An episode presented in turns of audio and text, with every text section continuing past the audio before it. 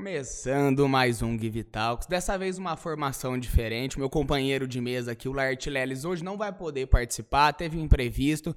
Na semana que vem já voltamos com a nossa formação normal. Mas vamos começar o nosso programa de hoje. Estou um pouquinho nervoso, até confesso que nunca fiz nenhum programa sozinho, essa é a primeira vez. E a convidada também me deixa um pouquinho nervosa. Vou falar as especificações, especializações dela. Ela que é formada em comunicação social, pedagogia e agora está indo para uma terceira formação em licenciatura em artes visuais. É sócia proprietária do Clark, que é uma escola de artes e um espaço de exposição que a gente tem também uma das principais pessoas que promove a arte e a cultura aqui na nossa cidade, responsável também pelas organizações de alguns festivais e eventos que a gente tem aqui, como aqui em São João da Boa Vista, como a Semana Assad, o Festival Assad. E nessa semana, justamente hoje, já está acontecendo. A nossa gravação é feita um pouquinho antes, mas hoje já está acontecendo o evento, que é o World Creativity Day. A gente vai conversar um pouquinho sobre ele. Vocês estão mais do que convidados a virem, né? E a irem também nos próximos dias aí. Fafá Noronha, professora também, já foi minha professora, artista plástica. Seja muito bem-vinda e muito obrigado pela presença. Ai, obrigada, Du. Muito obrigada por tantos elogios e estar aqui com vocês é mais, mais uma vez um prazer. Obrigada mesmo. Não, a gente que agradece muito e, a, e, é uma honra pra gente, pra mim principalmente aqui também, como ex-aluno, ex poder estar tá fazendo essa entrevista aqui. Prazer Fafá, antes da gente começar, já ia me esquecendo, falar as coisinhas que eu preciso falar. O Give Talks é uma realização da produtora Jaguari, da Helon Mark e da Octa Soluções. Então procure nossas empresas nas redes sociais, são os próprios nomes das empresas. O nosso estúdio e a nossa produção estão disponíveis caso você queira realizar o seu próprio podcast. E a gente está aberto a apoiadores. Então entre em contato caso você tenha interesse. Bom, Fafá, vamos lá, vamos falar vamos um lá. pouquinho da sua vida. Queria saber quando foi que começou essa relação sua com a arte. Dá pra, dá pra ver, não, né? Hum. Dá pra ver que você respira a arte, né? Mas quando foi que começou isso aí? Nossa, eu, ai, Edu, acho que. Olha, desde que me conheço por gente. Porque eu sou filha de um artista plástico, né? Meu pai é, é claro que é um bancário, mas foi uma opção assim mais para poder manter uma família. E para poder casar, ele precisava prestar um concurso no Banco Brasil. e manter a vida funcionando, né? É, mas sempre, meu pai trabalhava em rádio, né? Trabalhou com Lima Duarte, quando ele foi trabalhar na Rádio Tupi em São Paulo, sempre foi muito ligado. É, ele, o tio Fabinho, né? Também o irmão dele, que era radialista. E depois essa, essa coisa do meu pai sempre desenhar, pintar também, desde quando ele se conhece por gente. Então, eu, eu nasci num ambiente muito voltado para isso, onde tinha muito livro de arte, onde eu, meu pai tinha um ateliê, onde ele pintava. E eu lembro quando eu era pequena, ele fazia umas lousas, de, ele comprava uns madeirites, pintava de preto e comprava assim, uma caixa de giz é, de colorido para cada filha. E era assim, eu entrava em alfa, né? Era minha tarde, era assim, ficar no corredor na, na, no quintal da minha mãe do meu pai, na, na casa deles, e desenhando, desenhando, desenhando o dia todo. E então, isso é uma coisa que eu vivenciei desde pequenininha. Cresceu é, com cresci, isso, né? foi natural para você, né? E de ir na casa do tio Fabinho, que também, né, que o hino de São João é do tio Fabinho, sempre muito ligado à literatura, à rádio, e ouvi muita música, e era interessante isso, porque eu tenho meu, meu pai que é muito chegado em samba canção, no choro, é, em sambas, esses mais antigos, né, que ele também gostava, tango, e minha mãe, que, que ela foi professora de piano e gostava muito de é, músicas mais eruditas, então a gente ouvia muito Chopin em casa. Dizer, era um ambiente, era uma coisa muito natural em casa. Era, é, essa paixão por. Aí comprava aqueles, aquelas bibliotecas, aqueles fascículos da editora Abril sobre, sobre arte, sobre ópera. Era, era a casa sempre assim Vivia, Vivia isso. isso, era uma né? coisa que fazia parte da casa. Não era assim, ai, vou fazer isso porque eu preciso aprender. Não, era uma coisa muito. É, era o cotidiano da casa. E como é que foi quando você viu, viu seu pai, né? Que hum. teve, teve, não sei, né? Mas teve, tinha artes, mas teve uma também uma, um segundo caminho que ele escolheu. Como hum. é que hum. foi para você ali quando você estava decidindo? Você falou, não, eu quero ser uma artista, eu quero trabalhar com isso, vou ah. tentar outras coisas. Como é que foi esse momento? É, assim? Então, foi, foi, eu acho que assim, foi um erro na minha vida, porque eu deveria ter feito artes visuais desde o início. Mas eu não sei porquê, eu achava que eu, eu gostava muito de fotografia. Adorava o mundo da fotografia, de cinema. Meu pai também é um cinéfilo, então a gente, até hoje, domingo agora da Páscoa, ele, ele veio, Fá, eu vi um filme tal, e a gente conversa sobre música, sobre cinema. E, então eu achei que eu, não, que eu não era das artes visuais. Eu não sei se eu tenho um pai tão genial, eu achava que eu não estava na mesma altura de, de, seguir o caminho. Sempre gostei de desenhar, mas uh, eu, eu pretendia fazer outra coisa. Aí, quando eu fui fazer testes vocacionais, diziam que eu, que eu tinha essa facilidade para fotografia e que eu deveria tentar, então, publicidade e propaganda, que é muito nessa área e tal. E eu fui, e aí acabei prestando vestibular em Campinas, na PUC, passei. E eu gostava, gostava muito da, dessa, dessa área. Depois, eu já namorava carioca, a gente começou a namorar muito cedo, né? Eu tinha 13 anos, ele 17. Depois de um tempo, uh, quando eu estava com 19 anos, a gente resolveu casar, porque eu ficava em Campinas, ele ficava em São Paulo, e, e vamos, vamos ficar junto. E com isso aí eu transferi a faculdade para São Paulo para terminar lá. E lá, se eu conto o nome do professor, que acho que não vai pegar bem, mas não vou contar. É um político, inclusive hoje. Ele dava aula de, de, marketing. e ele, eh, quando eu comecei a, a, ver as aulas dele, eu falei, gente, não é isso que eu quero. Não é essa coisa de, de, de vender o peixe do jeito que eles falam. Eu não sou dessa linha. E aí eu transferi para a rádio TV. Aí até eu brincava com meu pai, falava, olha pai, eu, eu tinha que puxar para o senhor em alguma coisa, você também era radialista, então eu preciso ir para essa, essa linha. E eu gostei muito de fazer rádio e TV, enquanto eu estava... Aí acabei não atuando, uma pena. Eu estava, eu, eu acabei engravidando no último ano da faculdade, que também foi uma alegria, mas aí viabilizou. Eu queria tomar conta da Cis, da Cecília, e não queria é, ficar naquela vida louca de TV, rádio, né? né? Então foi isso, acabou mudando. Eu não fiz artes visuais, hoje eu estou fazendo e foi realmente um. Sei se eu fui mal orientada, mas sabe aquela coisa de primeira faculdade, que você vai fazendo tudo meio atrapalhado? Parece que na segunda que você vai pegando o ritmo, né? Sei bem. É, não é assim? E sabe o que, eu, eu acho também? É, o pessoal que é de humanas tem essa. Quando você, você fala, vou fazer medicina, você vai fazer engenharia, você vai fazer engenharia. Humanas é um leque gigantesco de coisas para você, que sim. te abre um mundo. Um, acho que muita gente também, é óbvio que todas têm, mas apontando o dedo também. Acho que humanas tem muito do, do olhar é. e fala, não, pega um outro caminho aqui, é. sabe? Tipo, usa humanas na exata, alguma coisa assim. É, é. Então, eu acabei. Mas foi bom, foi um aprendizado, tanto em Campinas e depois em São Paulo. A faculdade era nossa, eu estudei na FAAP, né, que tem aquele Museu de Arte Brasileira maravilhoso. Então eu vivia muito o mundo das artes ali também. Foi foi fantástico poder ter essa vivência lá. Mas aí acabei parando, né, na que eu formei. Eu tinha até um trabalho na TV Cultura, mas aí eu estava grávida, aí eu resolvi tomar conta da uhum. Cecília. Para mim era essencial ter esse tempo para ter filho. E aí depois a vida mudou, aí acabamos vindo para São João, achamos mais fácil lidar aqui. O cara contou isso também, né? Não vou ficar repetindo a história. E aí decidimos, foi, foi sofrido, porque é, o Carioca tinha só o final de semana, ele ia para São, São João no final de semana, ou dava um desespero nele, assim, na quarta-feira, então ele saía às 5 horas da Sabesp, corria até São João, só para dormir com a gente, e levantar às 5, 6 horas da manhã e ir para São Paulo. Então, foram uns quatro anos assim. Aí acabei fazendo outras coisas até descobrir para um convite, eu comecei a trabalhar com a Rô Gonçalves, que tinha um ateliê, eu já pintava, desenhava, meu pai sempre me ensinando, eu ficava no ateliê dele, ele falava, ah, aprende a fazer retrato, que eu faço retrato, então ele me deu todos os macetes. Ali assim, então foi sua primeira experiência, foi, digamos, assim, profissionalmente profissional, com arte. É, aí tive uma loja, mas eu não sou desse comércio também, não dá certo. E aí, enquanto isso, eu pintava, fazia retratos, fui aprendendo a fazer retratos. Aí fui trabalhar numa revista, a Interior, Interior Inc., que eu trabalhei também na parte de produção e de marketing, até chegar mesmo à, ideia que eu queria ter uma, uma escola de artes.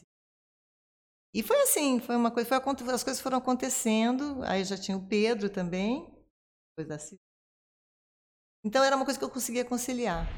E aí eu tive esse, esse momento no ateliê da Rô Gonçalves, que foi para mim assim, enriquecedor. Aprendi muito com a Rô, devo muito a ela, muito do que eu aprendi ali, até na questão administrativa de um ateliê. E aí, quando eu abri o meu, eu falei para ela que eu queria ter um espaço meu. E eu tive muita ajuda da Zaida Bianese. Da Zaida, tinha duas pessoas que me ajudaram muito nesse período. Uma foi a Flávia Cassini, do América Idiomas. Ela falou, ah, vai, vai fazendo. Eu, assim, eu, eu ficava muito insegura e ela me deixou bem destemida nessa época. Vai, vai fazendo do jeito que dá, aluga um espaço. E a Zaida também me chamou para dar aula no Acalanto. Uhum. Para ajudar. Ah, foi aí então que começou Aí que eu comecei. a É, dar aula. De lá, depois eu já fui para o Colégio Experimental Integrado, né, que a minha vida toda acabou sendo lá, dos meus filhos, né, minha paixão aquela, aquele colégio. Eu queria, é minha referência. levantar uma questão, ah. aproveitando ah. que a gente entrou nisso. É, eu queria saber, na sua opinião, né, qual é a importância da gente ter matérias como artes num colégio mesmo, ali no, no, durante a nossa formação, ajeitando as coisinhas. É, obrigada. Durante a nossa formação, a gente tem matérias que, que estimulam mais, estimulam a criatividade, uhum. a cultura, a arte em si. Qual a importância? Pode parecer óbvio, mas é, na bom, sua opinião. Bom, para mim é essencial, né? eu não consigo imaginar um mundo sem arte. Eu não consigo, eu não, eu não consigo. Eu falo aos meus alunos que eu não, eu não consigo realmente. É uma coisa que foge totalmente da, da minha compreensão pensar um mundo sem música, sem, sem um cinema, ou sem pintura, sem desenho, sem Só a literatura. Né? Não, eu não consigo imaginar. Para mim é essencial. É, é, a marca que a gente vai deixar, é o sentido que a gente dá na vida. Para mim, é, é isso. É um sentido, é um propósito na vida.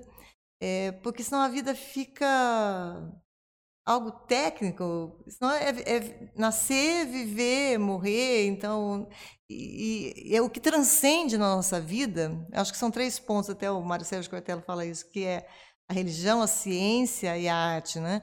É ela que nos dá uma orientação, me dá um, um rumo, um, é. um, sentido. Por que, que eu estou aqui? O que, que eu deixo? Né? Qual que é o meu legado, né? E a arte tem isso, né? Não existe uma, uma civilização sem arte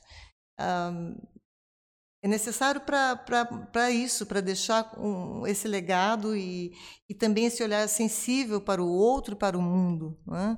A leitura que você faz através da arte é, é um momento de reflexão importantíssimo para a nossa vida, porque você precisa entender aquela situação, contextualizar, para entender por que, que os caras se expressam daquela maneira. Então, eu não consigo imaginar. Eu até cito um exemplo sempre para meus alunos é de um livro que chama de Ernest Fischer, A Necessidade da Arte, e ele conta que o homem, lá na pré-história, ele começou, ele precisava tomar água e não tinha como tomar água, porque quando ele chegava, a fera vinha e acabava devorando o homem. E ele descobriu, naquele pedacinho ali da, da margem do rio, um, um pouco de barro, aí ele moldou e fez um pote, né? O pote secou, e aí ele descobriu que ele podia armazenar água. E isso é fantástico, porque o homem descobriu aí que existe um futuro. E ele pode ser um gestor desse futuro, ele pode armazenar. E logo em seguida, então, ele, ele resolve pegar um graveto e fazer um desenho né, naquela, ai, naquela, naquele pote. E a gente fala, mas por que, que ele fez isso? A água não vai ficar mais potável, a água não vai ficar mais fresca, ela não vai durar mais porque ele desenhou no pote. Né? Então é isso, é essa necessidade que o homem tem de deixar a sua marca e expressar a, como é que funciona a sua família, a sua comunidade, né? a sua geração. E a sua individualidade a também. Também. Né? Ele está se perpetuando ali. Né? E, e é isso, a gente, eu não consigo imaginar um mundo que não tem essa. Para que, que o cara fez um desenho no graveto? Isso não muda nada o poste de água. Mas é importante de, de, de eu realmente buscar uma transcendência, ir além do nascer, viver e morrer. Né? Como que é ser professora de artes? Porque eu lembro do meu período de escola. Para mim sempre pode parecer demagogia é. agora, até porque eu era um pouquinho diferente, muita coisa mudou, a cabeça mudou também, graças a Deus. Mas sempre foi uma das aulas que eu tive mais afinidade, assim, de falar, nossa, chegou a aula de artes. E não é só porque eu não, não tava fazendo contas, assim, hum. por gostar mesmo, Sim. ter prazer naquilo. Porém, eu sei também que alguns alunos não, não vê dessa maneira, né? Falar, ah, eu quero, não, não vou usar isso aqui nunca. É. Como é que você vê isso? Como é que é ser professora do ensino médio, ainda que é nesse processo de formação Sim. ainda? Como que é isso? Então, é, eu acredito muito que, na, na, verdade, eu não sei, eu tenho tanta paixão para o que eu faço, do que eu, eu, não sei nem se eu percebo muito bem isso nos alunos. É, é, claro que tem aluno que, que já, já chegou para mim e falou, é, mas para que, que eu aprendo isso? Vai valer para quê na vida? Né? Se for pensar em arte assim, não vai valer para nada, nada, Né? Se a gente tiver essa visão utilitária das coisas, realmente não serve para nada. Né? Mas a gente, é isso que eu falo, a gente não, não é utilitário. Né? A gente tem algo além disso, por, ser, por sermos seres humanos, né? É, é o que nos difere, nos difere de tudo, do, tudo que acontece na natureza. Então, é, sim, deve acontecer isso com, com, alunos. Mas você sabe que eu acho muito legal, do, por exemplo, esse teu relato. É, depois de anos, eu escutar um aluno falar que gostava da aula, que sente esse prazer na, no fazer artístico, na, na na reflexão sobre a arte, na contemplação da arte, né? esse momento é único.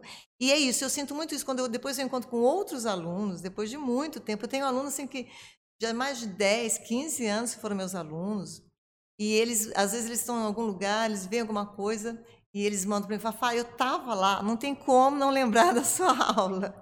Então, às vezes não acontece na hora, naquele momento, às vezes fica irritado porque acha que a aula já tem que saber desenhar e pintar, né? Sim, e todo mundo que se limita sabe, a é, isso. não, é. né? A arte é um jeito de contar a história Sim, também, né? Contar a história fala de você. Então todo mundo sabe desenhar a sua maneira, né? Mas aí coloca na cabeça que você tem que saber desenhar daquele jeito, né? E não é, não é assim que funciona, né? E, e é uma historinha também que eu sempre conto para eles. Eu tinha é, quando eu falo de Henri Matisse, que é do, do fauvismo, que trabalha com as cores, e ele acreditava que você não você está se expressando através da cor e não daquela jeito daquela cor institucionalizada, né? Então eu vou falar do, do luto, eu coloco negro. Eu vou falar do vermelho, eu falo ou da paixão, ou eu falo do, do sinal de par. Então a gente, né? Vai falar de branco, você pensa em noiva, né? Não, ele fala não, é a forma que eu me sinto perante a cor. E ele começa a fazer muitos trabalhos. E, e ele faz um já famoso, uma mulher que o rosto era verde. E eu estava contando isso para os alunos, né? E aí, quando a mulher chegou, uma senhora da sociedade, chegou no ateliê do senhor Matisse, ela disse: Mas, senhor Matisse, que horror! Como é que o senhor faz uma mulher de rosto verde? Existe mulher de rosto verde? Ele falou assim: É, minha senhora, realmente. Eu também nunca vi uma mulher de rosto verde, porque ela também não existe. Mas isso não é uma mulher, isso é uma pintura. Então, é essa relação que a gente precisa ter com, com a arte, né? de não ser aquela coisa dentro da caixinha. E aí eu lembro que tinham os alunos pequenininhos lá na Calanto, e eu falava sobre isso para eles. E um dia um menininho pintou um trator e as rodas eram em vermelho. A roda é vermelha. Aí o outro amigo veio e falou: Mas por que, que você está fazendo uma, um pneu vermelho? Não existe pneu vermelho. Ele falou assim: existe sim, porque isso aí não é um pneu, isso é uma pintura. Então, isso é muito bonitinho quando a gente vê que a, que a criança também entende sim. isso. Eu posso, eu posso imaginar Compreende, o que eu quiser. Né? sim. Eu posso me libertar e ter essa imaginação solta e funcionando e me expressando de outras maneiras. Então, isso é muito compensador, é muito recompensador. E, e no ensino médio, é, é, hoje em dia tem um pouco mais de atividades artísticas, mas ela é muito mais teórica. E, e, mas eles gostam também, eles gostam muito de fazer análise de, de obras de arte. Hoje estava dando uma aula sobre Renascimento, então é, algumas, algumas curiosidades que a gente fala sobre alguma, alguns pontos e faz leitura de imagens, eles, eu percebo que eles gostam, né? eles estão bem envolvidos. Não só porque vai passar no Enem, não só porque vai passar no vestibular, mas tem uma vontade de, de, de conhecer. Claro que tem sempre aquele, né, que... Eu ia falar justamente, como é que você percebe essa geração, assim? Porque eu, eu vejo que da minha para essa, assim, de, de alunos, acabou que mudou muito. A gente vê uma geração mais instruída, mais politizada também, com, com opiniões mais fortes. Eu falo que o integrado também tem é, não o, o, integrado em si, mas os alunos normalmente acabam pensando a mesma coisa por virem quase todos do, dos mesmos lugares. Uhum. Então acaba que não, mas eu vejo que isso está mudando assim, sabe? Eu vejo cada vez as pessoas mais politizadas, mais Sim. com vontade também de darem opinião sobre as coisas. É óbvio que às vezes a gente precisa ter uma, um embasamento, né? mas como é que você vê essa geração em relação ao olhar que ela tem sobre essas coisas mais humanas? Uhum. Eu, eu acredito que está tá tendo uma dinâmica bem interessante, Du. Eu percebo isso nos alunos. é, eu acredito que diminuiu muito a resistência é, com a arte mesmo, né? Porque agora eles, eles sentem a importância é, dessa matéria. E agora surgiu também essa questão dos itinerários, que é muito interessante também, começou agora no primeiro ano. Então, você escolhe para que lado você quer ir. Né? Tem uma, uma, uma, área, que é o itinerário, então você vai fazer o arte expressão, ou você vai falar de ciência da natureza, e assim vai. Então, você tem uma, uma área que você escolhe para ser ou exatas, ou artes humanas, ou biológicas. Eu acho isso muito interessante. E aí você está com um grupo que gosta daquele assunto, né? Eu acho graça porque assim a gente pede para fazer produção textual. Quando é a classe inteira, não é todo mundo que tem uma facilidade para sair escrevendo, né? Mas esse grupo é interessante porque eu falo produção textual em 10 minutos. Eu mas como vocês já acabaram a atividade? Esse direcionamento, porque, né? É, foi muito legal. Eu achei que realmente você. Eles têm todas as matérias, todas, mas tem um momento que é só da área que você curte mais. E você é muito legal. É muito legal. Então, só que assim, tem prova, você tem que fazer tarefa, você, não é assim, ah, não gostei, agora eu quero tentar. Não, durante esse ano você vai uhum. fazer essa área que você escolheu. Eu achei muito interessante, os professores estão também curtindo muito essa ideia. É, pelo visto tá realmente funcionando, né? Funciona, né? Mais, funciona. mais prático, assim, você, ir atrás já logo cedo. É óbvio que as coisas podem mudar Sim. e beleza, volta também. Vai, vai no outro ano mas, seguinte, muda pra Mas é área. bom poder também, eu acho que faltava a gente escutar, sabe, o pessoal mais novo, sabe, o que, que Isso. você quer de fato. É. E aí ver o que que faz, né, em relação a isso. Isso está sendo bem interessante, os itinerários são bem interessantes. Bem legal. Eu queria falar agora um pouquinho do, do CLAC. Eu vi que ele já, já tem um tempo, tem uns 20 anos, Ah, o. CLAC. É, eu queria que você 2020. falasse como é que foi para trazer isso para tra, trazer a escola para São João, como é que foi Hum. para abrir, como é que tá sendo hoje em dia também, como é que ele tá funcionando. É, ai, claro que é uma paixão, é uma paixão. Minha e da Vânia Noronha, minha sócia, né? Vou explicar, não é minha irmã. As, as pessoas, ah, ela é tua irmã? Não. A Vânia é casada com um primo querido meu, João Gabriel Noronha. E eu sou Noronha por parte de pai, né? E nome, sobrenome do pai.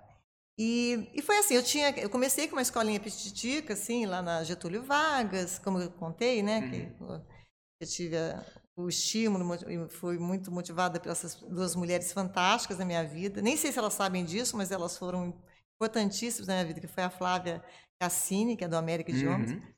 e a Zaida Brianese, que é do Acalanto, né? E aí, é, eu estava com uma escolinha, a Vânia já tinha um, conservatório, assim, já há mais anos que eu, já estava bastante tempo uma escola de música. E a Vânia, nesse período, ela foi convidada pelo prefeito Laerte para ser diretora de cultura. E aí, eu lembro exatamente do dia, a gente se encontrou, ela estava saindo da prefeitura, e eu estava ali na esquina, e ela falou assim, ah, Fafá, acho que eu vou ter que fechar o conservatório, porque eu não estou dando conta de né, ser diretora de cultura e, e atuar, administrar a escola. Aí eu falei, Vânia, vamos fazer o seguinte, vamos jun- juntar? Eu sou louca com ajuntamento, adoro trabalho de colaborativo. Funciona tudo melhor. E aí, e aí eu falei assim, olha, então enquanto você é diretora de cultura, vamos, a gente une as duas escolas e eu vou tomando conta até até a hora que você sair, né, da administração, aí a gente e assim foi feito. Então nós unimos as duas escolas, uma escola de artes que era bem petitiva e a da Vânia que já tinha um nome, né? A Vânia já era conhecida na cidade, tanto que era diretora de cultura, né? E, e aí a gente abriu ali, primeiro a escola Artefato na, na Getúlio Vargas, alugamos ali. E depois a gente foi já para a Avenida, e na época tinha uma, uma outra, casar com outro primo, a, a Cecília Braz Noronha, casada com o Shell. E ela tinha uma franquia, aquela Future Kids. E aí ela falou, ah, vamos juntar mais um, mais um tanto, tanto bom aqui. Então juntaram, as três mulheres juntaram ali e fizeram uma escola ali na avenida, na casa do seu Walter ali, Uhum. uma casa deliciosa, linda, maravilhosa. E ali a gente ficou. Então a gente uniu e aí surgiu o CLAC, o nome de CLAC, o Centro Livre de Arte. Depois a Cecília, essa, essa ideia da escola de informática não continuou. E nós fomos então. E, a- ah, e aí aconteceu também que a casa foi pedida. Precisar, ele queria voltar para a casa dele, a mulher queria muito voltar para lá, e então, é, assim, meio que foi uma coisa meio relâmpago. E, e aí Tinha uma casa que era do seu Janjão, ali que eles falam, Amaral, ali do lado do CNA. Meu pai ficou sabendo que, que ia vender, acabou comprando a casa e aí reformou a casa toda para ter uma galeria, para ter uma sala de artes. E aí a gente está lá, então, acho que desde 2003 e com os cursos todos que funcionam ali, muitas vezes também em parceria com outras prefeituras, que a gente oferece cursos de música, inglês também. Beleza, tem também, a gente oferece nessa, nessa parceria, a gente tem uma parceria com Águas da Prata já há 20 anos. Uh, todas as salas de aula aprendem música. E também tem inglês. A gente tem também com Casa Branca, a gente foi abrindo alguns espaços, assim, então, além São João da Boa Vista, também as parcerias com a prefeitura, com a Escola de Música Geral do Filme. E, e aí ele funciona já, então, desde 2003. Nós somos ali naquele espaço, a Vânia já não era mais diretora de cultura, sumiu ali. E aí está ali, funcionando. Temos uma galeria, e é curioso isso, porque sociedade que dura tanto tempo assim, né? Eu e a Vânia, a gente se dá super bem, super bem. A gente equilibra bem, o, cada uma na sua área, assim, com muito respeito, muita admiração uma pela outra. Então, funciona super bem. Eu falo que ela é minha irmã de coração. e estamos lá. E, e, aí começaram a surgir, do CLAC, começaram a surgir os outros projetos todos. Eu acho muito legal na, nesse meio de vocês, arte, cultura no geral, essa, essa coisa de se abraçar de fato, assim, porque também o, é, o resto também normalmente não abraça, então acho muito legal que as coisas funcionam. Pô, você não, não vai vir. O caso de vocês é um é. pouco diferente, que vocês têm até o apoio de prefeituras e tudo. Mas no começo, eu imagino que tá, tá, deve ter sido tão fácil assim, não. né? Então, é muito legal ver como o, meio de vocês trabalha junto, assim, sabe? Eu acho que é uma das coisas mais bonitas de ver. É. E acreditar. Acho que acreditar. Uma coisa que a Vanessa fala em tudo que a gente faz a gente visualiza acontecendo. É uma coisa, não sei como é que funciona isso na cabeça da gente, mas assim, tudo que a gente vai fazer, a gente visualiza acontecendo. A gente passou por muito perrengue no CLAC, muito. É, eu lembro assim da gente ir à noite lá para fazer faxina, não, porque não tinha dinheiro nem pagar faxineiro. mas a gente acreditava que aquilo ia dar certo. Ou quantos casamentos, porque a gente começava assim, tem muito músico aqui. Eu lembro que foi uma ideia do Márcio Pereira, um querido, trabalhou com a gente, um pianista, que é o, é o regente da banda, Dona Gabriela. E ele falou, Vânia, vocês têm todos os músicos aqui, começa a organizar casamento. Então a gente começou a fazer casamento, naquela época, já tem mais de 15 anos também. E era assim, todo o dinheiro que entrava vai para pagar a conta do Claro. Tinha que a gente falava assim, vai para o buraco negro, né? É, a gente não tinha fim. Mas a gente acreditava que realmente ia funcionar e que a gente teria o CLAC funcionando e, e, se bancando e pagando suas contas, todas, a, gente, a, gente sempre, a gente sempre fez. Mas assim, sobrando né, um pouco, uhum. tendo uma reserva e, e, sempre trazendo muito esses profissionais, que a gente acredita muito neles, para perto da gente. E sem nenhum. Outra coisa também que acho que funciona muito bem no CLAC, a gente não tem essa preocupação assim com a, com a concorrência, no sentido assim. Não que a gente é poderoso, não é isso. Mas assim, é que muitos dos músicos todos, acho que a maioria dos músicos de São João, de alguma maneira passaram pelo claque. Ou pela Vânia, uhum. né? E então, assim, começam pititicos, assim, crianças, adolescentes, e depois eles são professores do CLAC, e depois eles abrem os seus espaços. Isso funciona super bem. A gente Você nunca. as vidas se formarem é, ali. Né? E não falar, mas agora vai, a gente vai ensinar uma pessoa e aí ela vai abrir um outro espaço e vai ser um concorrente. A gente nunca viu dessa maneira. Eu acho legal, porque eu imagino que não deva ser. Até tenho algumas perguntas mais pro final. Você faz uhum. quando você é muito novo, sabe? Tá indo lá seus 16. E tem a mãe e o pai, nossa, vai fazer uma engenharia, uma advocacia, você não quer, mas vai fazer uma outra coisa, uma administração. Uhum. Eu fico imaginando, às vezes, muitos alunos nessa que, que passaram até o que você passou, de adiar é. o, o sonho, sim, né? Sim. A vontade. E, e, o papel que o Clark tem nisso, né? De mostrar não é possível, não sim, vai atrás, tenta, então. É, é, parabenizar, ainda bem que vocês acreditaram nisso, porque é, é uma. O, o Clark é uma necessidade de São João, como como ah, cultura, ah, São João respira isso, né? E, e, muito por conta do, do que vocês fizeram, fazem, e, né? E muito legal a gente ver assim, quantos alunos saíram de ali e prestaram seus vestibulares nas áreas e passaram, sabe, na parte de música, tanto na Unicamp, na USP, ou no Unesp, tanto em desenho, como principalmente na parte musical, que é muito o forte do Clark. Então, isso para a gente é, é, gratificante ver que existe sim essa possibilidade, é uma profissão, dá para dá viver de uhum. música, dá para viver de artes, né? é só levar isso a sério e, e monetizar, como diz o Carioca, monetizar a sua profissão, mas dá sim, a gente consegue realmente ter um grupo íntegro e muito é muito unido. Nós somos muito unidos ali com os professores e, e é isso que eu falo. A gente não tem essa coisa, esse não, mas ele trabalha aqui, não vai trabalhar em outro lugar. Não, né? não. Abrem as portas, as portas precisam estar abertas. Portas e janelas abertas para receber todo mundo. E quando precisar voar mais alto, que bom que a gente deu esse impulso, a gente estava ali junto. Então, é, o Clark realmente é uma, uma, alegria, um orgulho para a gente que a gente Professor, faz lá. Eu, eu, sei que para você também deve ser óbvio, mas eu queria que é, a gente falou da importância da, da aula de artes, mas é, é, pode parecer óbvio também, mas hum. a importância da gente ter escolas voltado a isso, falando agora num contexto um pouco maior, de promover a cultura na nossa cidade. Eu queria que uhum. você falasse também um pouquinho das dificuldades que isso envolve. Você comentou é. que no início teve essas questões, mas falar um pouquinho da importância de um, num contexto mais amplo de e também de, de jovens, né, da gente estar tá colocando isso já cedo para as hum. pessoas entenderem o quanto a arte, é, a arte é importante para ela mesmo, né? Sim. Então, queria que você comentasse um pouco a importância da arte num contexto maior e as dificuldades também. É. Bom, deixa eu onde que eu começo. Bom, eu acho é, é, essa questão, né, de, principalmente de, desse campo maior, é porque a gente. O que precisa mesmo é estimular e motivar que isso aconteça. Hoje estou até lembrando disso, quando eu estava falando na aula do Renascimento, e, e eles me perguntaram, mas por que, que, tinha tanto gênio no Renascimento? Porque tinha alguém que estimulava.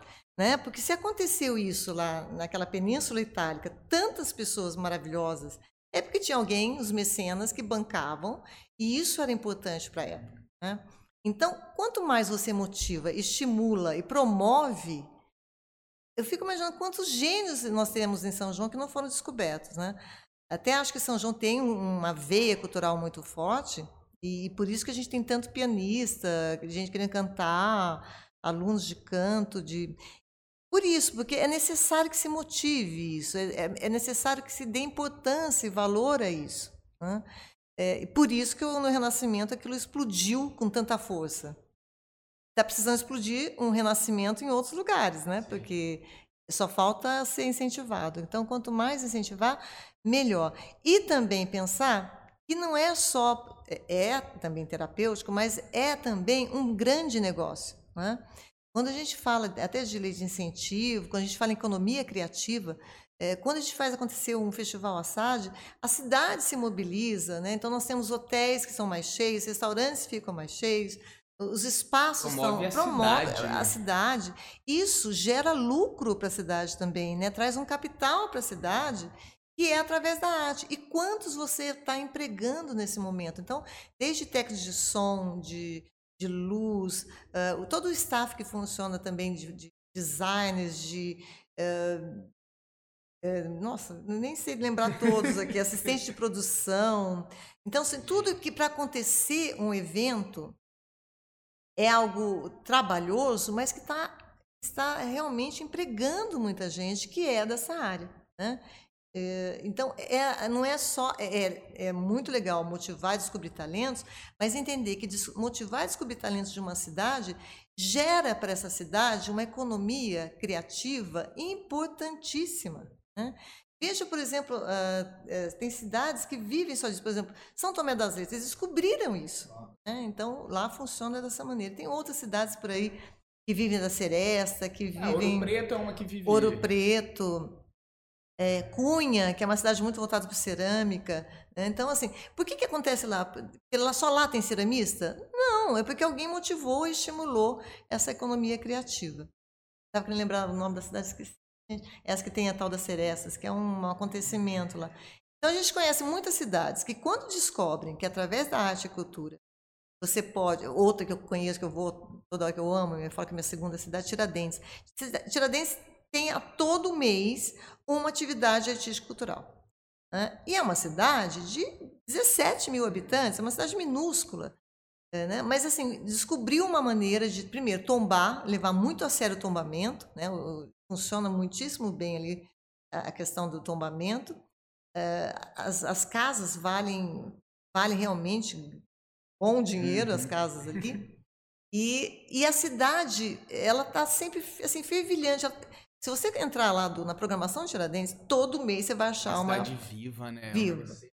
Olha, parece que tem evento o tempo é, e é assim, tamanho de Águas da Prata, né? É uma cidade, falar, ah, não, mas é uma, uma cidade enorme, como é que, é, por isso que ela consegue? Não é o caso.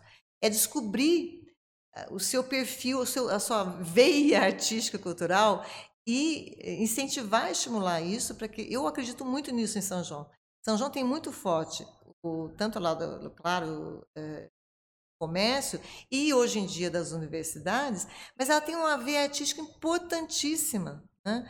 É, há 40 anos nós temos a Semana Guilmar Novaes, agora já há 10 anos o Festival Assad e, e todos os, os festivais de teatro que tem aqui é, isso precisa ser estimulado e, e motivado. Não é que continua porque é bonito, porque está aparecendo. Não continua porque é interessante para a cidade. Sim, isso, isso gera renda. Uhum. Não, não é só terapêutico, não. Não. Né? não é só ouvir música, não. Isso gera renda para a cidade. Não, e a gente a está dando exemplos mais pontuais, mas até a cidade de São Paulo mesmo. Né? São Paulo é uma cidade que, que respira a arte, que a gente tem museu a cada esquina e, e a gente vem, tem muita gente de fora que vem para conhecer. Exato, é isso. É, é descobrir isso, descobrir qual que é o caminho e, e a economia criativa precisa acontecer. Acho que tem uma, uma, um assunto legal, eu ia deixar mais, eu acho que combina agora com o que você está uhum. falando, sobre o quanto isso é vantajoso também. Eu queria falar um assunto, a gente chegou a comentar no, no podcast sobre o Dia hum. Mundial da Criatividade, que são as leis de, de incentivo, hum. que para muita gente é polêmica, é. mas para muita gente é, é, bem claro o funcionamento Sim. dela. Mas eu queria que você comentasse da importância que elas têm para esses projetos estarem acontecendo, para a gente estar tá promovendo cultura e, é, consequentemente, promovendo a cidade, promovendo a uhum. economia, uhum. promovendo pessoas. Uhum. Queria que uhum. você falasse também do papel que essas leis que o nosso país, graças a Deus, tem. É, ainda bem que tem. E, e é isso. É, precisa parar, desmistificar que é um. A, a Lei Rouanet, essa lei federal, que, que eu entendo de, de lei de incentivo? Do, é assim. Então, o governo tem. Nós temos muitas manifestações culturais, artísticas culturais no país. Né? E aí, não dá para o governo tomar conta de tudo. Né? Não dá. Então, o que, que você faz? Você apresenta um projeto que vai favorecer uma região, que vai falar da importância da arte, da música, do teatro, do cinema naquela região. E o governo, lá em Brasília, não vai dar conta de, de fazer isso. Então, o que ele faz?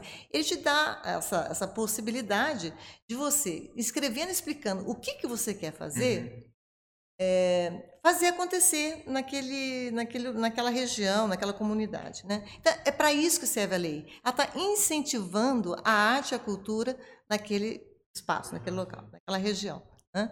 E, e, na verdade, é que o projeto tem que ser bom, é, porque você tem que também vender o peixe, você tem que as empresas que vão que vão te apoiar, né? Então o governo ele tira, ele deixa olha, eu vou deixar 4% do, do, do que eu poderia receber de impostos, mas esse dinheiro você pode eh, dedicar, doar para um, algum projeto que você acredita que é bom. E as empresas também não fazem, claro que tem muitas empresas que estão ligadas a esse assunto, uh, por até por afetividade com a cidade, que é muito o que acontece também, mas também porque eles sentem que isso reverte para a boa imagem da sua empresa. Então, ele tem que pagar o imposto mesmo. Então, já que vai pagar o imposto, dá um 4% apenas para um projeto e você vai estar tá favorecendo, ampliando, incentivando a arte e a cultura naquele espaço. Há coisa errada? Claro que tem. Em, em qualquer lugar. lugar. tem coisa errada. Né? Mas não pode é, simplificar essas ações achando que todo mundo faz coisa errada. Não é assim que funciona. Não, e ainda mais em cima de algo que, Pô, é tão difícil a gente ver coisas que realmente funcionam. Não tão difícil, a gente tem é. bastante coisa que funciona, mas é. É, quando a gente vê alguma que funciona, parece que sempre vai vir um grupo, alguma coisa, querer criar uma mística em cima é. disso. Pô, é algo que tá ajudando, sabe? Não, é uma coisa. É, e, e sabe, essa, essa ideia, eu não sei o que, que passa na cabeça das pessoas. que a gente que, que artista não trabalha. A gente dá um duro danado na vida, gente. Não é assim, não. A gente trabalha muito Sim. e muito. A gente estuda muito. Assim, a gente se, dedica muito à pesquisa, a, a, entender de leis, que é uma coisa que às vezes tem uma certa dificuldade. A gente tem que aprender a mexer uhum. com isso. E depois, quando termina o projeto, além de captar, escrever um projeto e ter que captar é, você tem que prestar contas. Então, existe muita gente íntegra e honesta que faz isso. Eu posso garantir. Claro. Porque é tudo com nota fiscal. Claro, isso que eu estou falando. Claro que tem, tem gente que dá nota fria. Claro que tem gente. Isso acontece. Mas não é, não é todo mundo que faz isso. Sim. Corrupção existe em qualquer setor. Né? Não é só favorável a um setor, a todos. Mas a gente não pode colocar todo mundo no mesmo barco e nivelar tudo por baixo, que não é assim que acontece, né? Então, a lei de incentivo à Rouanet, ela, ela gera uma, uma grandes possibilidades. Fica imaginando a Pinacoteca sem essa verba, o MASP sem essa verba. Né? São museus que necessitam disso. Né? Além disso, que também não cobre tudo. Mas é, eles têm ainda aquelas empresas amigas para poder colaborar, porque só lei de incentivo. Não... Porque assim, todo mundo acha assim: você foi aprovado? Pronto, dinheiro chegou. Vou ver dinheiro, Nossa, faz o que você quiser. É, agora, eu, agora eu consegui, agora foi aprovado, o dinheiro entra na conta. Não é assim, né? Você tem que aprovar. Tem muito projeto que é aprovado, não consegue captar nada. Eu tenho uns projetos que eu conheci aqui de Poços de Caldas, mas são projetos maravilhosos, eles não estão conseguindo captar. Então, assim, aprovado, legal. É o primeiro passo. Depois você tem que captar. E dificilmente você consegue 100%. Depois você tem que realizar e você tem que prestar conta do que você fez. Então não é uma coisa tão simples assim, sabe? Não é. E se eu, e se eu fizer alguma coisa errada, o meu nome fica inadimplente por cinco anos. Eu não posso nem nem conta de não banco. É uma brincadeira. Não é uma tá brincadeira. Um empréstimo não, ninguém. não, não é assim. Então, é, as leis existem. É, tem o nome Rouanet no Brasil, mas essas leis de incentivo acontecem no mundo todo.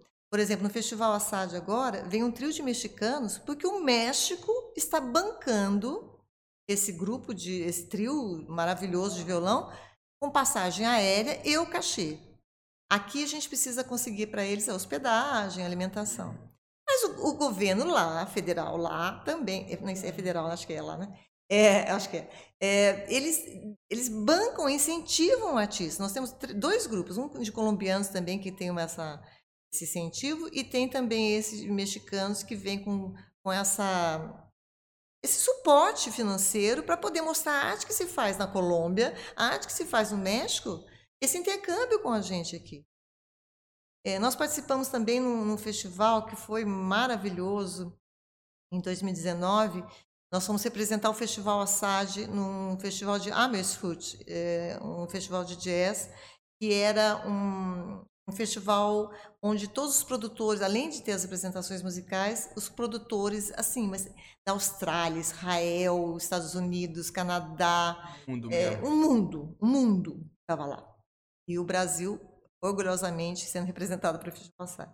Esse, esse Armors Food que acontece já há vários anos, também era lei de incentivo. Tem um banco que banca essa, essa, essa, esse evento, mas Du, era uma coisa gigantesca. A gente não conseguia nem saber para onde que a gente ia para ver música. E música de, de, altíssima qualidade. Que você fica... Sabe assim, um instrumento que você nunca viu na vida, né? Aqueles, é, tinha um pessoal hindu tocando, mas é uma, com alaúdes. Delira, com né? A... Parece que tá... É, eu falei, não, não estou nesse mundo. Uma cidade minúscula, né? mas tem lei de incentivo. Então, isso acontece em muitas partes do mundo. Porque é necessário incentivar a arte e a cultura. É, a arte e a cultura, elas dão essa. Primeiro, eu acho assim que quando a gente conhece, quanto mais você amplia teu conhecimento, é, quando você se apropria do conhecimento, você se apropria de você. Porque você começa a ver do que você é capaz e do quanto que você tem discernimento das coisas. Ninguém pensa por você. Né? É, então, o artista, ou o professor, a educação, o artista, a imprensa, tem esse papel, porque você está fazendo essa distribuição de conhecimento. Eu estou aqui nos lugares que tem um governo de ditadura, é. Tota-, totalitários, essas coisas que você falou são as primeiras as aí que eles são cortadas, né? Porque são as pessoas que mais pensam, que estão refletindo e, e fala assim, peraí, mas peraí, isso aqui que ele falou, que na verdade ele está querendo dizer, né? Porque é, quando a gente começa, a, a, isso que eu falo, se apropriar do conhecimento, você não cai na conversa tão fácil. Né? Você começa a falar, peraí, mas ele está falando isso, mas eu estou sacando que não é isso que ele está dizendo, né? É, eu, eu, eu, vou com um certo cuidado até para os fake news, eu vou cuidado com, os, com os, as conversas do WhatsApp, porque você lê mais, você busca mais informação, você busca conhecimento. Então, você cria um discernimento que é importantíssimo. E isso acontece muito através da arte da cultura. Quando você conhece a cultura do seu país, conhece a cultura dos seus antepassados, quando você conhece a arte do seu país e você tem um olhar sensível para isso, e você consegue fazer conexões que às vezes outras áreas não te dão. E aí te leva um discernimento que é importante. Então, por isso que eu falo que a arte é essencial. É necessário mesmo. É necessário. Assim. Eu falo pelas experiências que eu tive. Eu, eu não sou completamente ligado com, com arte em si, mas eu acho que muito do que eu. das minhas mudanças nos últimos anos de pensamento, de coisas que. que muito, muitas foram criadas por eu viver numa bolha, que, que é São João da Boa Sim. Vista. Quando eu saio daqui, fui para São Paulo. A gente vai tomando alguns choques, alguns que você fala para e pensa, nossa, tem total sentido, eu preciso escutar isso mesmo. E no meu caso foi mais especificamente o, o rap, né, o, o, uhum. gênero musical, que meio que me deu uma, uma educação cultural que até aquele momento eu não tinha, assim, sabe? E mudou completamente, sabe? Tudo, ou quase tudo que eu acreditava, a maneira que eu via as coisas. É óbvio que às vezes você vai ficar um pouquinho ansioso com essas coisas, porque a verdade também dói um pouquinho. é mas é, é, prazeroso, né? É. Saber que você não tá sendo mais uma ferramenta ou, ou algum fantoche, sabe? Dizendo assim. Exatamente. E o rap também passa por tanto preconceito, né, Du? E ele é, ele é também tão importante nas comunidades, né? Porque ele, ele traz uma reflexão, uma pegada de reflexão importantíssima. E Assim como o grafite, o rap, né? eles, eles trazem um preconceito, né? É, como se fosse algo de profano, algo que não é da, dentro da cultura ocidental, clássica, aceita, acadêmica, Sim. né? E é de uma importância nas comunidades onde ele atua. Né? Exato. Precisava ser ampliado mais o tal do rap por Sim. aí. Né? Não, graças a Deus, eu acho que o, o bom do rap é que ele é incisivo. Então, hum, verdade. A, às vezes é, é pau e pedra mesmo, assim, sabe? Que às vezes tem situações também que, que pedem um pouco isso. Então, eu, e eu acho que por ser assim, ele acabou ganhando um espaço muito grande. A gente tem hoje, nos Estados Unidos, passou o rock como uhum. gênero mais escutado. No Brasil, a gente vê também é, cantores cantando em, em, festivais aí de fora. A gente uhum. tá, não é rap em si, mas o funk que tá ligado Sim. também aí. O hip hop que é, é importantíssimo com a Anitta no, no festival é. de Coachella mostrando pro Brasil um pouquinho, é, mostrando é. pro mundo um pouquinho do Brasil, Incrível, assim. Né? E pode falar mal, pode falar mal, é, é, é o Brasil aquilo lá, Sim, sabe? Não, é, as nossas origens. É. Você pode até não gostar do que ela canta, mas é, você não pode se recusar a acreditar que ela é um sucesso e o tanto que ela faz acontecer, né? Sim. E essa, essa pegada dela entrar no mototáxi, gente. Rapazinho, com a roupa é, amarela, Nossa, que coisa. Ela então, levou é... a gente pra, pra ele, sabe? É. Eu acho que falta, porque o Brasil também tem muito... É óbvio que muitos países conseguem ver o Brasil como uhum. ele é, mas a gente também tem, tem um, um, pessoal que vê a gente de uma outra maneira. Sim, sim. E são essas pessoas, né? Através da arte, mais uma vez, da cultura, sim. da música, que a gente desmistifica, que a gente sim. mostra o que a gente é, né? A voz de liderança de Anitta é, é essencial hoje em dia. É. Rafael, eu queria falar um pouquinho do, dos festivais. A gente comentou hum. da organização, da dificuldade, que é isso aí também. Queria falar especificamente da Semana Assad, do Festival Assad. Hum. Queria saber como que foi para organizar a primeira vez, há uns anos atrás. Ah, é. O porquê que também ele foi criado. Contar um pouquinho dele de uma maneira geral também. Então, a gente... Deixa eu ver, como é que a gente começou essa história? Um bate-papo em casa, assim, foi uma conversa muito tranquila. E a gente falava, estava falando da música em São João, que tinha a Semana Guimarães Novaes. Aí lembramos dos Assad, a gente sempre tinha uma, uma, proximidade com eles. Mais o Carioca, que é mais da idade uhum. deles, né? E, e aí o Carioca falou, vocês não pensam em fazer uma semana? Tem semana de piano. Podia pensar numa semana de cordas. Nossa, olha que ideia legal. E como lá em casa todo mundo adora violão, logicamente isso bombou. Eu lembro que a gente estava numa mesa de ping-pong lá em casa, começou a falar assim, gente, podia chamar essa pessoa, podia chamar aquela. e fazer uma homenagem para a família Assad. E aí surgiu isso, já que tem a Semana Guilherme Novaes, por que não fazer uma Semana Assad? Né? Foi essa a primeira ideia. Aí fui conversando com a Vânia e eu lembro que um, um, um dia estava tendo uma exposição no CLAC e a Badia foi lá visitar. E a gente chamou a Badia e falou, Badia, o que, que você acha de criar uma, uma semana em homenagem à família Sade, né? Trazer as cordas, porque São João tem piano, mas tem muita gente tocando violão, tem muita roda de choro, de samba. E a Badia na primeira, falou, vamos fazer, vamos junto. Aí começamos a conversar com o Sérgio, o Sérgio era um pouco mais distante de mim, assim, principalmente, né? Então era só aquela coisa meio formal, assim, meio de, de longe, pelo, pelo e-mail. E aí a Badia começou a unir e vamos fazer isso e tal. E quem que a gente traz para São João? E aí eu não entendia nada de, de lei de incentivo. E, e o Carioca tinha trabalhado já, é, o Carioca fazia parte da Fundação Oliveira Neto, junto com o Zé Rubens Blas e com a Vera Dib Pérez. E para poder é, conseguir verba, eles começaram a buscar estudar a Lei Rouanet. Aí ele falou assim: ah, por que vocês não vão pela lei de incentivo? Porque não dá ficar batendo na porta de um em um para bancar tudo que é um festival desse tamanho, desse porte, né? Porque também a gente não pensou muito pequeno, a gente começou pensando. Né? Se fosse para pensar, não É, não, aí não, não. E eles moram fora, então passagem é. aérea, como é que vem para cá? Né? Um na Bélgica, outro em Chicago, quer dizer, é tudo uma fortuna. E aí eu falei, mas como é que a gente faz isso? Eu lembro que ele falou: olha, descobre o, onde, quem é o representante do Ministério da Cultura em São Paulo. Aí descobrimos. Eu falei, e agora? Eu falei, agora vocês pegam o carro, pegam um caderninho, vai lá. Então foi eu, a Vânia e a Solange, que trabalhava já no, no teatro.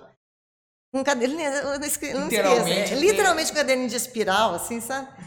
E fomos lá e conhecemos o pessoal de lá, que foi muito atencioso com a gente. E foi falando como é que tinha que fazer. Voltamos, começamos a escrever o projeto, inscrevemos o projeto, tudo era tenso, nervoso, a gente achava que ia ser preso, tudo que a gente achava, tudo a gente fazia um, uma, uma é, fantasiava coisas absurdas. E aí a gente fez isso e depois a gente começou a trazer pessoas que davam curso sobre isso para São João, até o CLAC foi um lugar que teve esses cursos de como elaborar projetos. Tem que aprender, não tem outro jeito.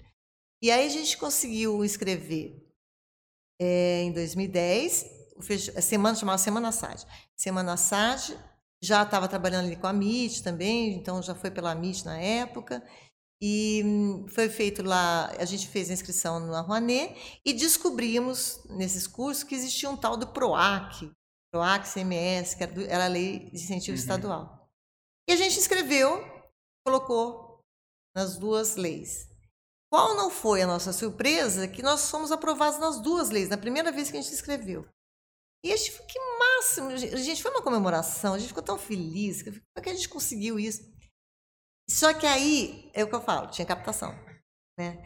E o primeiro ano, quem que acredita em você? Né? Quando depois você tem o segundo, o terceiro ano, tudo bem, mas o primeiro né? é. Nossa, Du. Aí eu lembro que no final do ano, é, teve Autocan, ficou sabendo na época, a gente, quem foi até com a gente lá foi a Helenice, era vice-prefeita. Não, eu conheço o pessoal lá, vamos lá que eu, que eu falo com vocês. Entrou uma verba. A gente ficou animado, achou que ia começar todo final de ano e bombar, né? Adianta uhum. nada. A gente não conseguiu realizar. Mas aí no, dia, no ano seguinte a gente começou, continuou é, buscando captação. Então, depois de um ano, a gente conseguiu fazer. O que, a única tristeza nossa é que foi no ano que o seu Jorge faleceu, então ele não teve presente no, no primeiro festival, na primeira semana. Uhum. E, mas foi de uma comoção, porque eu lembro que no dia do, da, da, da, semana começar, saiu assim, uma página inteira no Estadão, com o texto do Júlio Marias, falando uma é, ele contando a história da família Sá. Eu lembro que eu, eu fui. É, antes era a letra viva ali, né? Uhum. Eu lembro que eu levantei de manhã, ia lá pro teatro, eu fui lá, comprei o jornal, eu sentei na praia, eu chorava. Eu falei, gente, eu não tô acreditando que a gente conseguiu uma coisa dessa. Ah, mas é, é para essa reação é, mesmo. Falei, né? não é possível que a gente deu conta. E aí a gente fez, e o primeiro festival lotava, né? era uma briga para entrar, e não podia ter mais de 720 lugares. Foi um sucesso. E assim foi, durante três anos. Aí ele começou a ficar internacional. E aí a Badia e o Sérgio falavam, não dá para ser semana de semana não rola nos Estados Unidos, é Wiki, não vai dar certo. Então eles falaram, vamos pôr o nome de festival, que festival é festival em qualquer lugar. Então, por isso que a gente mudou o nome para Festival Assad. Porque ele começou a ficar internacional, né? Então. Ele tem quantos anos já? Faz 10 anos. anos. Dez, é, décimo primeiro agora. E ele realmente, ele, ele tá bem. E, e o que é mais legal, porque a gente tem. A proposta era ter os shows, mas tem muito essa, essa, esse perfil da família, do seu Jorge, que a vida inteira ensinou. Violão, cavaquinho, bandolim. Então, que não era só um evento. O que ficava depois que as pessoas iam embora, que os, os artistas iam embora. Então, a ideia era que ele é assim até hoje, que tem oficinas no Masterclass, então, os artistas que se apresentam à noite, durante o dia são os professores. Então, você viu o cara no palco e no dia seguinte você está com ele lá pertinho de você, te orientando tal.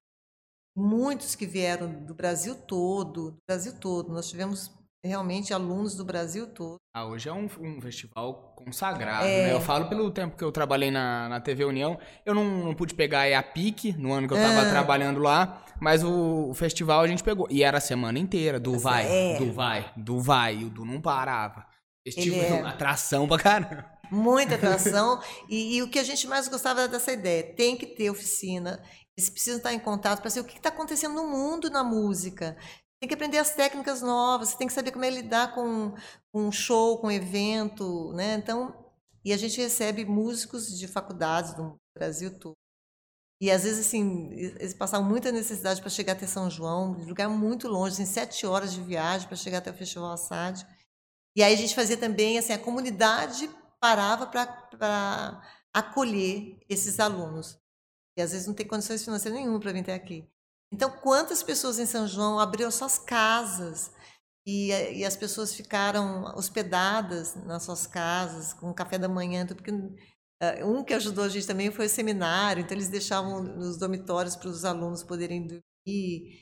E, a gente estava falando também do, do colaborativo. Do né? colaborativo. Né? Então, todo mundo acolhe o Festival SAD. É impressionante como funciona. E para esse ano, como é que estão? Então, esse ano está uma delícia. A gente está. Porque não aconteceu há dois anos, nós não, uhum. Então, ele vai acontecer de 27 a 31 de julho. É, vem a família Sade, vem Toninho Horta também, dos mineiros, tem um, um trio de mineiros para tocar violão também. Vem uma coisa linda também, que é o Ricardo Rez, ele é violinista e ele traz uma camerata com 20 pessoas uh, para tocar. É lindo de ver.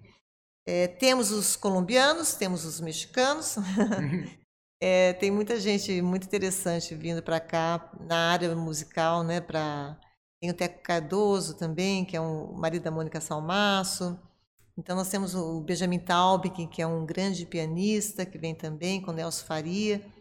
E eles todos vão dar esses cursos durante o dia. Então tá bem animado. legal. Então o pessoal já pode se programar aí, que esse ano promete mais uma vez. Qual é. que é a data, Fafá, pro pessoal? De 27 já... a 31 de julho. 27 a 31 de julho. É. Tá chegando Tá também. chegando. Ah, já tem gente perguntando, eles mandam perguntar. Ah, não, certeza. Já tem certeza. gente perguntando. Fafá, a gente vai fazer um, um, rápido intervalo aqui. Agora o final do programa é uma coisa mais rapidinho, prometo. Já já a gente libera. já já a gente volta, coisa rápida.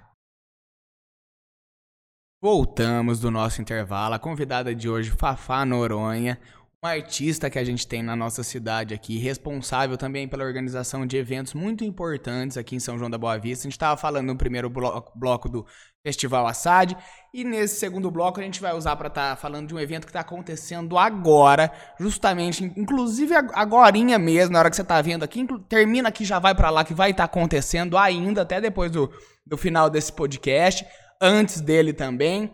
Fafá, gostaria que você comentasse. A gente fez um podcast exclusivo, deixa o convite também para você de casa. Saiu na segunda-feira exclusivamente sobre o evento, então nele a gente detalha as atividades, os dias, o, o, horário. Vamos falar de uma maneira mais geral, só para relembrar o pessoal de casa, falar um pouquinho como que foi para o Dia Mundial da Criatividade, né, o World uhum. Creativity Day. Como é que foi para trazer isso para São João? Imagino que não tenha sido fácil, é um evento mundial. A gente falou no, no programa, eu lembrei que ele quando começou há cinco edições atrás Estava apenas em 14 cidades no Brasil, falando uhum. do Brasil, né? Porque é um evento uhum. global. Hoje já passou das 130 cidades um evento global que cresce cada vez mais. Falar, falar um pouquinho pra gente sobre esse evento e reafirmar, o pessoal de casa tá indo lá também. Bora lá, tá muito legal esse evento, muito legal.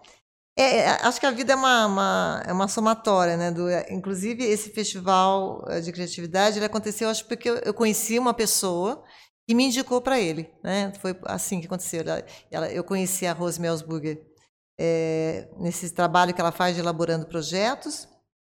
E ela falou: Olha, eu acho que você devia se inscrever. Eu já participei, aqui em, ela é de Suzano.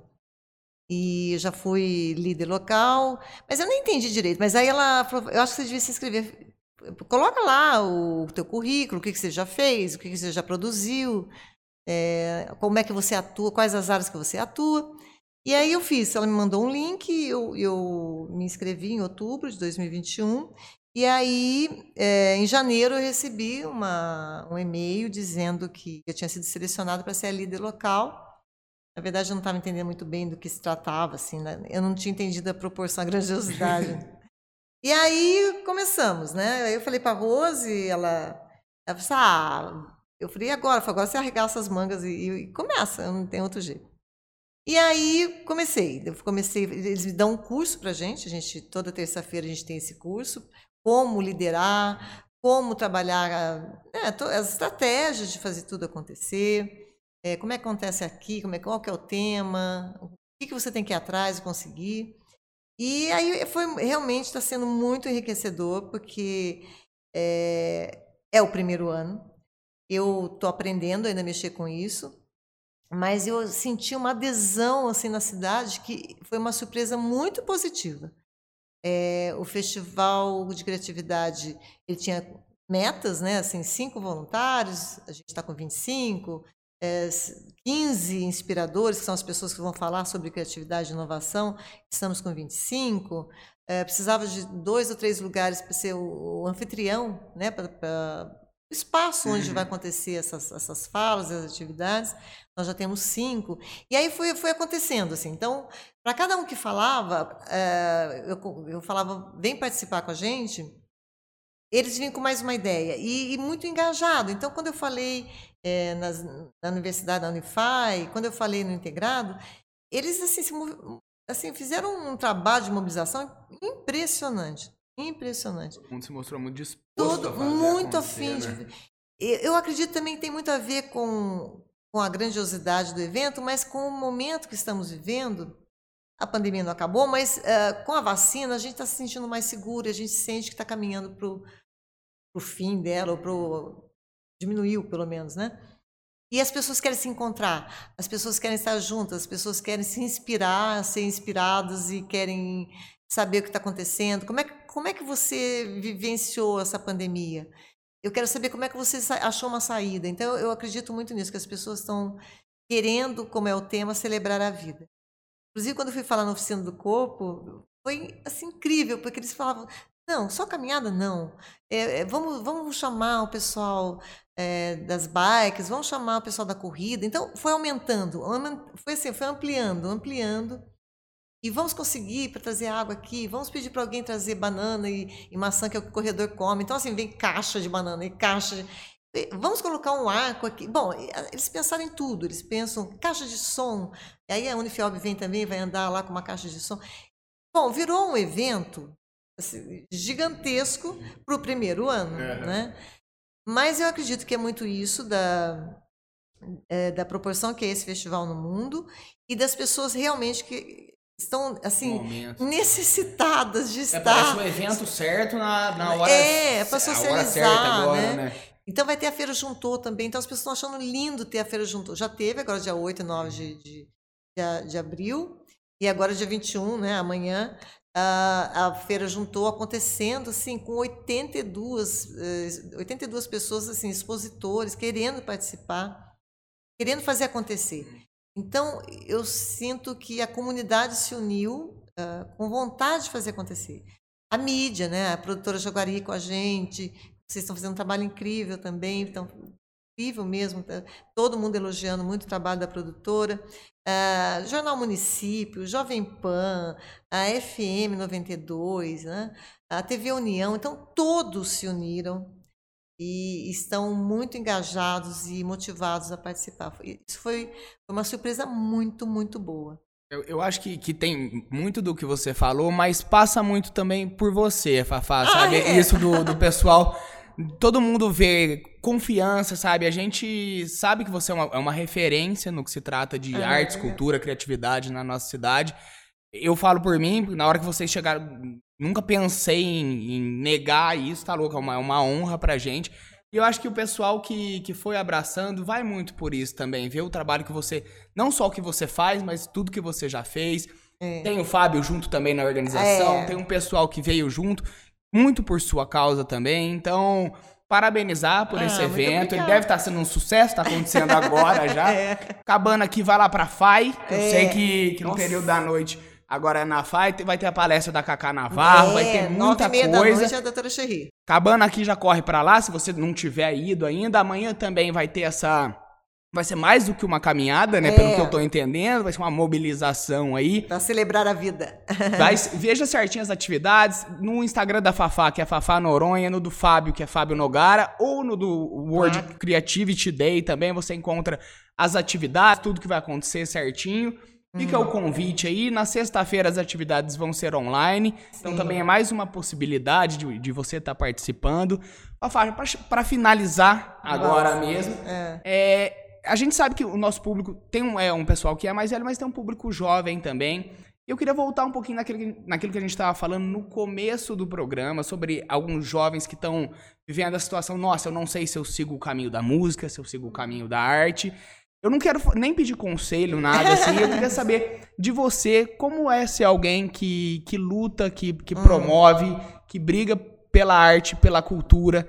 Quais que são a, as dores, as angústias, os prazeres também, para a gente encerrar para o pessoal de casa. Ah, acho que vale, acho que tudo, tudo vale a pena, né? Porque é, é acreditar, isso que a gente fala, né? Que eu falei também lá no começo, eu visualizo a coisa acontecendo e dando certo. E, também, não sei se isso também tem a ver com que a família que foi criada, que isso sempre foi valorizado. Né? É, então, assim, o, o mais importante é que as pessoas valorizem, porque obstáculos a gente vai ter em qualquer profissão. Em qualquer profissão você tem obstáculo, né? Mas aquilo que você você acredita, você faz e faz com a, com a vontade de fazer mesmo, né? E, e, eu também acho assim, eu não sei se a gente que escolhe a arte, eu acho que é o contrário, acho que a arte escolhe você. Sabe? Aí você não tem saída, porque eu não consigo imaginar uma vida eh, sem o que eu estou fazendo. Sendo outra pessoa. É, sendo outra pessoa. Porque eu realmente acredito que a arte é um agente transformador. Eu realmente acredito, eu vivencio isso. A gente sabe de muitos projetos que acontecem e que transformam a vida de jovens, de adolescentes que estão passando por muitas dificuldades emocionais, financeiras, psicológicas, tudo. E através da arte eles conseguem se reencontrar, né? fazer esse trabalho de autoconhecimento e, e se descobrir uma, um ser humano melhor que pode ir além da, dessa vida que a gente fala tão mecânica, tão automática. Então, eu realmente acredito, apesar de todas as dificuldades, como eu digo, toda profissão tem. Toda profissão tem. Como disse minha filha, se não fosse assim, não ia existir happy hour, né? não precisa ter happy hour. Pra quê? pra quê? É, você está feliz ali, não precisa de happy hour. É, então, eu acredito realmente que é, dá, dá para viver disso. Né? Você precisa, assim, claro, buscar conhecimento, você tem que estudar, você tem que se especializar e, e batalhar naquilo que você acredita.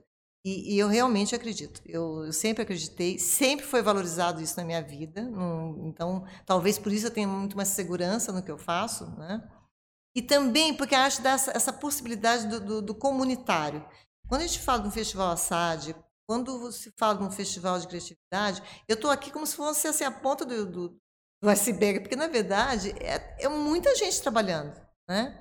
É muita gente que está envolvido e, e e outro dia eu citei um, um poeta aqui, né, que eu falei, é, é, impossível ser feliz sozinho, eu acredito muito nisso. E outro dia eu lembrei, estava ouvindo a música do Vinícius Moraes, que ele fala, eu não ando só, só ando em boa companhia. Então você atrai essa, essa energia, essa, essa vontade dos outros também quererem trabalhar com, com você e apoiar o que você está fazendo. Você acredita muito nisso? É, acho que isso é importante. E agora que você falou que as pessoas acreditam em mim, eu lembro que quando eu fui conversar com o diretor de cultura, para pedir o teatro, né, para acontecer. E era assim, a primeira, uma primeira ou segunda semana que eu estava fazendo o curso, não tinha nada, não tinha nada físico para mostrar uhum. para ele. E eu falei, olha, mas a gente vai precisar de um teatro. Ele, tá bom, tá bom, Fafá. Então, reserva dia 21, isso aqui é só o 21, você quer o 22? Eu, olha, então assim, vou deixar para você o som, você quer telão. Eu falei, mas era o João Guilherme, né? Falei, mas, mas, você acredita em mim? Porque eu não estou te mostrando nada, né? Eu falei assim, não, mas eu conheço o teu histórico. Como é que eu não vou acreditar que você está falando que é sério? Falei, ah, então que bom, que bom. Então, então se eu passo essa, essa vontade, essa credibilidade, eu fico muito feliz, porque assim as coisas vão acontecendo e fluem, né, de uma maneira muito legal. Não, passa assim, eu concordo muito com o que você falou, passa muito mais do que isso também, passa, eu acredito que inspiração para muita gente, até para quem não é da área, ver, ver a maneira, o carinho que você você trata a hum. profissão que no, no, fim também é a sua vida, é. né? Algo que você escolheu para estar tá fazendo aí é admirável. É uma honra para mim poder estar é. tá, tá sabendo um pouquinho mais da sua história, trazer você aqui também para o pessoal de casa conhecer. Foi uma honra poder fazer esse ah, programa. Muito obrigado pela presença. Parabéns pelo é, evento aí. Vocês estão mais do que convidados. Vão todos lá. Tem hoje ainda, amanhã e sexta-feira. Prof, brigadão pela presença, de verdade. Muito obrigada, obrigada do sempre, viu? Até uma próxima. É isso, vai ter, hein? Gente, por, por hoje deu. Só falando que precisa falar, algo vital, que é uma realização da produtora Jaguari, da Hello Mark e da Octa Soluções. Siga as nossas redes sociais. O nosso estúdio e a nossa produção estão disponíveis caso você queira fazer o seu próprio programa. E a gente está aberto a apoiadores. Por hoje deu e até semana que vem. Tchau, tchau.